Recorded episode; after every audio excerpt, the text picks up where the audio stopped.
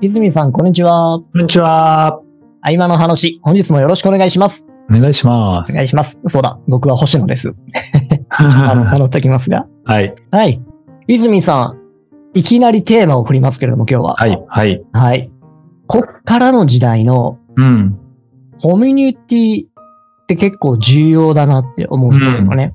はい。で、そう思う背景としてなんですけど、うん。各企業はですね、うん。えーもうその企業だけで人材を、こう、保留といいますか、うん。保つことができなくなってきている。うん。で、えー人材の方でも、企業だけじゃなくて、第3の場所、サードプレイスみたいなところで自分のこうやりがいにつながるようなもの、生きがいにつながるような活動を探し始めている。うんなんかこういうことが顕著になってきた時代だなと感じておりまして。はい。で、そうすると、コミュニティっていうものを、ある程度の規模のコミュニティっていうものを作って、活動していくっていうのが、やっぱ、いいやり方というか、いろいろと助けになるやり方になると思うんですけど、はい。そこに求められる要素って何なんだろうなっていう。うん。このあたりをちょっとお話しできたらなと思っておるところです。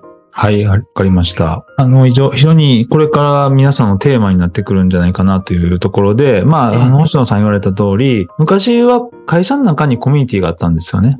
はい、はい、はい。年功まさしく、年功序列終身雇用みたいなんで、あの、リクルーターも大学の先輩とか、はい、なんかそういうので、大体あのね、えー結婚式のには会社の先輩、上司、スピーチ上司みたいな感じで、はい。もうコミュニティがもう中にあったのが今はないんですよ。うん、うん、うん、うん。ちょっと前まで部活なんかも会社の中にありましたからいね。っぱいありましたよ。もう運動会やら何やらお祭りやらいっぱいあったんですけど、旅行とかね、もうな、うんほとんど今消えているので、ですね。はい。ってことは、そのコミュニティを会社の中にないから違うところでコミュニティを作るっていうのも、えーさもしくは所属するっていうのもすごく大事なサードプレイスが大事ですし、はい。逆に言うと会社の中にコミュニティがないってことは、うん。その社内でコミュニケーションがうまくいかない。つまりうーん断絶があるとか、ええ壁ができるとか、はい。うん、あの人に近寄りがたいとか、なんかあの人何者やねんみたいな感 じで、はうん、で、そうすると、コミュニティがなくなると何が問題かというと、人に無関心になるんですよ。うーん。それと、無関心と、もう一個不寛容になるんですよ。不寛容。あー、許せないっていう感情が湧それはくんですよ。う関係しますん。だから日本全体でいくと、コミュニティがどんどんなくなっていることで、うん、うん、うん。みんなうん無関心と不寛容だから、そういう人たちの集団になりつつあるわけですよね。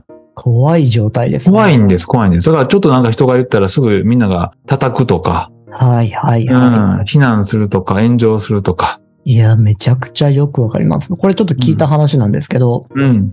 海外の方々、留学生とかですね、の方々と、えー日本人の方をシェアハウスの中で一緒に暮らすっていう、うんうんそういうサービスを展開している会社さんがあって、はい。うまくやるコツは何ですかとうん。って聞いたところ、ご近所の方々を定期的にお招きすることですっておっしゃってて、うんうんうんそうですね。はい。で、理由としては、その不寛容っていうのを挙げていて、うん。一度呼んで、えー誰がどんな人なのか、名前も顔も一致してもらっていたら、たとえその方が日本の文化に不慣れで、ちょっとしたアウトをしてしまったとしても、うんうんあの子がやってんのねって、うん。それでこう寛容できると。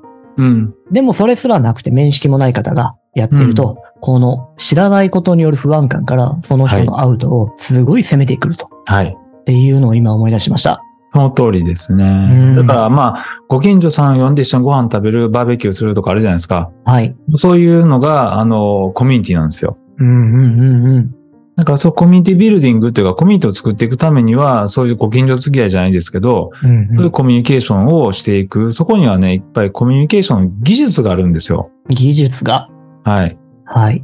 だから技術があるんですが、我々はその技術伝承が分断されちゃったので、うーん。そういうのって身近で見てたりとか、その会話の中に参加したりしてるうちに、はい。あの、伝承されるんですよ例えば、縁側で、うんえっ、と、座って、はい一緒にまあ、みかんでも食べな、言 うて、で、なんかその時に喋ってる季節の会話であるとか、はいはいはい。うん、ああの子なんか、まあ小学校入学したらしいで、とか、ええああ、そうか、地域にみんなそう育ってるんやな、とかね。うんうんうん。そういうコミュニケーションって、我々横で自然に聞いていたのが、今、隣の人が何をしてるかもわからない、はい。まあ、縁側で喋ることもないっはい。ていう社会になってるので、うん技術伝承がされてないんですよ。うん。いわゆる雑談みたいなとこですよね。そうです。うん。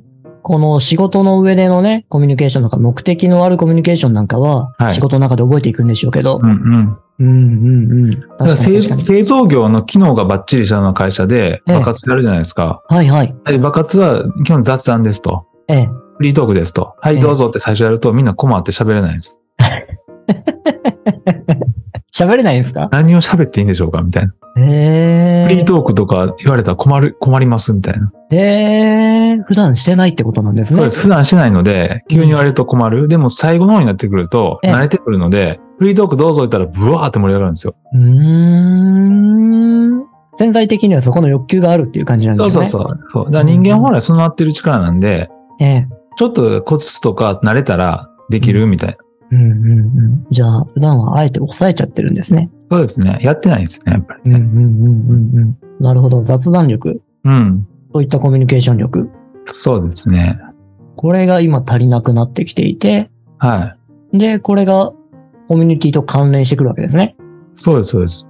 うんうんうんうん。やっぱコミュニティっていうのはどちらかというとみんな基本人間ってダメやんと、アホやんと、はい。助け合わなあかんやんっていうところがスタートなんですよ。えええええで、一方企業っていうのは優秀でなければならないとか、うん学校もそうですよね。ヒエラルキーっていうのは基本的には優秀であれみたいな感じになるんですよ。え。うんうん。で、そういう人は上に上がっていって権限と責任を与えられて、はい。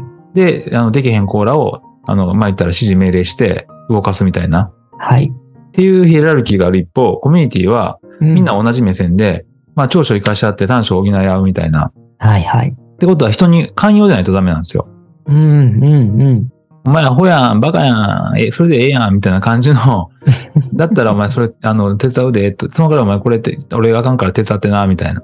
はいはいはいはいはい。ドラえもんの世界でのび太が仲良くしてもらえてるってことですね。そうそう、そういうことです。うんうんうんうん。なるほど。その寛容っていうものが今欠けてきちゃってるんじゃないかっていう。そうですね。だから寛容さがないので、みんな失敗が怖いんですよ。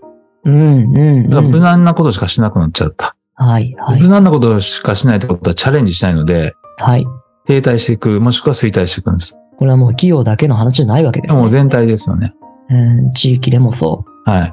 家族でもそうなんですかね。うん。まあそうじゃないですかね。寛容す、まあ、無関心の方が強いかもしれないな。ああ、もう文化が違うから話してうんみんな、だと。うん、バラバラでスマホでの世界で生きてるので、うんうん、無関心っていう。なるほどね。じゃあそこら辺を、こっからもう一度作っていかねばならない。そうですね。再度。これまでは意識せずとも、そのコミュニティ、近隣のコミュニティなんかの力で、えー保たれていたものと。うん。これが失われてしまってうん。いくので、もう一度作って、これからの時代のコミュニティに備えさせていかなければいけないっうん。てこと。そうですね。なので、えっと、昔のコミュニティと今のコミュニティの一番の違いは、ねオンライン上でもコミュニティができるってことなんはでいすよ。はいはいはいはいはい。すごく大きいですね。昔は物理的な距離に全部制約条件があったのが、ええ。物理的距離の制約条件がない状態でコミュニティができるので、うん。これは、まあ、遅延というか、その、土地にこう、縛られないよ状態のコミュニティがあるっていうのは、これまた新しい人類の進化なんですよ。うんうんうんうん。なんか画期的な進化ですね、これは。そうです、そうです。画期的なんですよ。うん。これまでもね、ツールとして技術的には可能だったんですけど、うん。意識の分であんまりそれ選ばなかったですもんね。うん。今だいぶそれ、えー活発にできますよね。うん。うん。進化してきましたね。進化してきましたね。じゃあコミュニケーションのあり方とかもちょっと変わってくるかもしれない。そうですね。だいぶ変わるでしょうね。特になんかズームで感じるのがですね、うん。僕、非言語コミュニケーション多かったんですよ。うん。あの、対面の時ですね。うん。あ、なんか次言う言葉思いつかないから笑顔で乗り切ろうとかね。 うん。そういうこと多かったんですけど、ズームだとそれが使えないことが多くって、うん。これをこう、言葉による要素うんっていう。ものにもっともっと頼んなきゃいけないし、うん。これを磨いていかないといけないしっていうことうをんよく感じていたりします。そうですね。うん。だからコミュニケーション能力で、やっぱりそのオンライン上のコミュニティを作っていく上では、ねえ内面のことを言葉に綴っていくっていう力がすごく必要なんですよ。ああ察してくれ、察してくれないんで、ー。ええ。うん、内面でなんか自分が悶々としてたりとか感じたりしてることを言葉化していくっていう、うんうん、うん。そういう能力が必要ですね。うーん。察する力をね、そこで補わなきゃいけないわけですね。発信そ側うですが。そうです、そうです。これはテクニックですし、知らないとできないマナーでもありますね。そうですね。なるほど、なるほど、なるほど。このあたり、どのように解決していければいいんでしょうね。計算ドリルとか漢字ドリルと一緒で、練習ですよ。数です。うーん。意識して、えーそうそれを自分の思う通りにできるようになるまで訓練する。を訓練する。で、周りは訓練の場を与えるために、ええ。お願いましては10円なりとか15円なりとかって 言って、お題出してあげないといけないんですよ。なるほど。っていうふうにこちらから質問して、ええ。今さ、星野さんさ、なんとかって言ったけど、それってどういう意味で言ったのとか。うんうんうんうん。え、もともと星野さんってそういうことを感じてた。いつから感じてるのそのことをとか。うんうんで、うん。周りが質問してあげると、あれ、いつから、最近でもね、ああの、あれがきっかけかなとかって話し始めると、自分の内面のことを言葉にし始めるんですよ。気持ちの変化とか、自分そうでそう表現できてなかったとことか。そなるほど、なるほど。これは、その周りの方にもテクニックが必要ですね。う。そうですね。どっちかっていうと、そっちの方のテクニックが重要うん。育てる、その人の持ってるコミュニティで自分を生かしたり人を生かすコミュニケーション能力を上げるっていうことを、うん。誰かが周りがその企画を作って育ててあげるっていうのが必要ですね。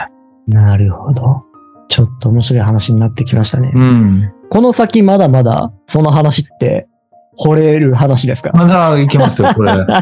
これを授業にしていこうと思ってまあ、す。なるほど。るそしたら、ちょっと一旦このあたりに区切らせていただいて、次回、はじゃあどのようにそこをこう装着させていくのか、うんそのあたりのアイディア、えー今あるもので構いませんので、聞かせていただけも、い、ただけますでしょうか。 はい、わかりました。はい。ではでは、一旦このあたりで、えー区切ろうと思います。本日もありがとうございます。ありがとうございましたま。た次回。